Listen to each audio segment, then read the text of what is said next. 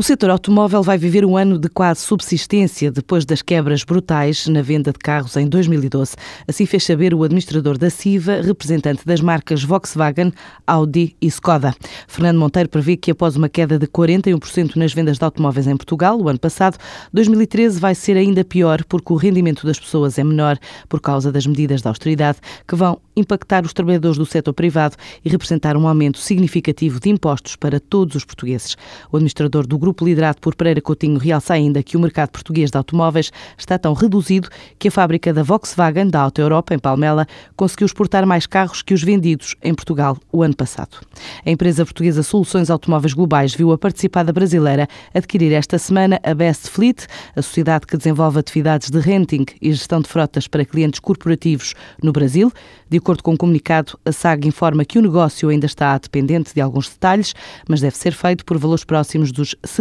milhões de euros. A SAGGEST detém 52,72% no capital das Unidas e garante que vai manter esta participação inalterada após este negócio. O Turismo de Portugal está a apoiar a internacionalização de 50 jovens licenciados portugueses através do programa Inove Contact. O protocolo com a ICEP já foi assinado, vai permitir estágios de seis meses em mercados considerados prioritários para a economia portuguesa e onde pode haver retorno a longo prazo. Assim diz Frederico Costa, o presidente do Turismo de Portugal. Um setor de exportação muito grande e a prioridade que nós temos às exportações, obviamente nos interessava imenso associar a esta, a esta oportunidade, não é, a este programa. Já tínhamos vindo a tentar nos últimos anos e finalmente agora uh, concretizamos através um protocolo com a ICEP, no sentido de conseguirmos selecionar 50 recém-licenciados para poderem ir ocupar locais, lugares de trabalhar, estágios, durante seis meses pelo menos,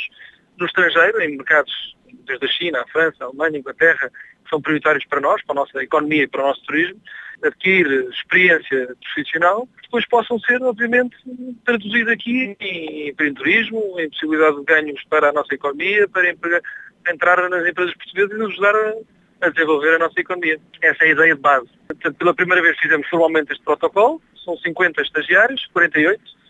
eh, são colocados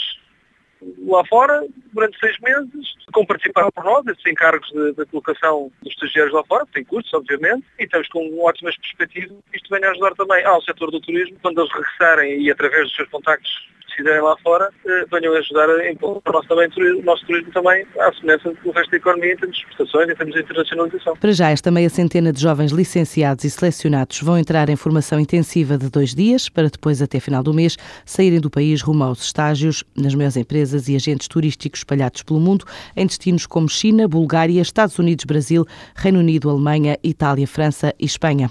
A CMVM lançou um alerta sobre intermediadores financeiros não autorizados no mercado português português. Tratam-se da Golden Arian, da Effective Profit Unipessoal e também da Pétrica Daniel Gama, nomes que não estão autorizados a desenvolver qualquer atividade em instrumentos financeiros em Portugal. Pelo que a CMVM recomenda a todas as entidades, empresas e pessoas que tenham estabelecido qualquer relação comercial com estas sociedades a contactar por qualquer meio a Comissão de Mercado de Valores Mobiliários.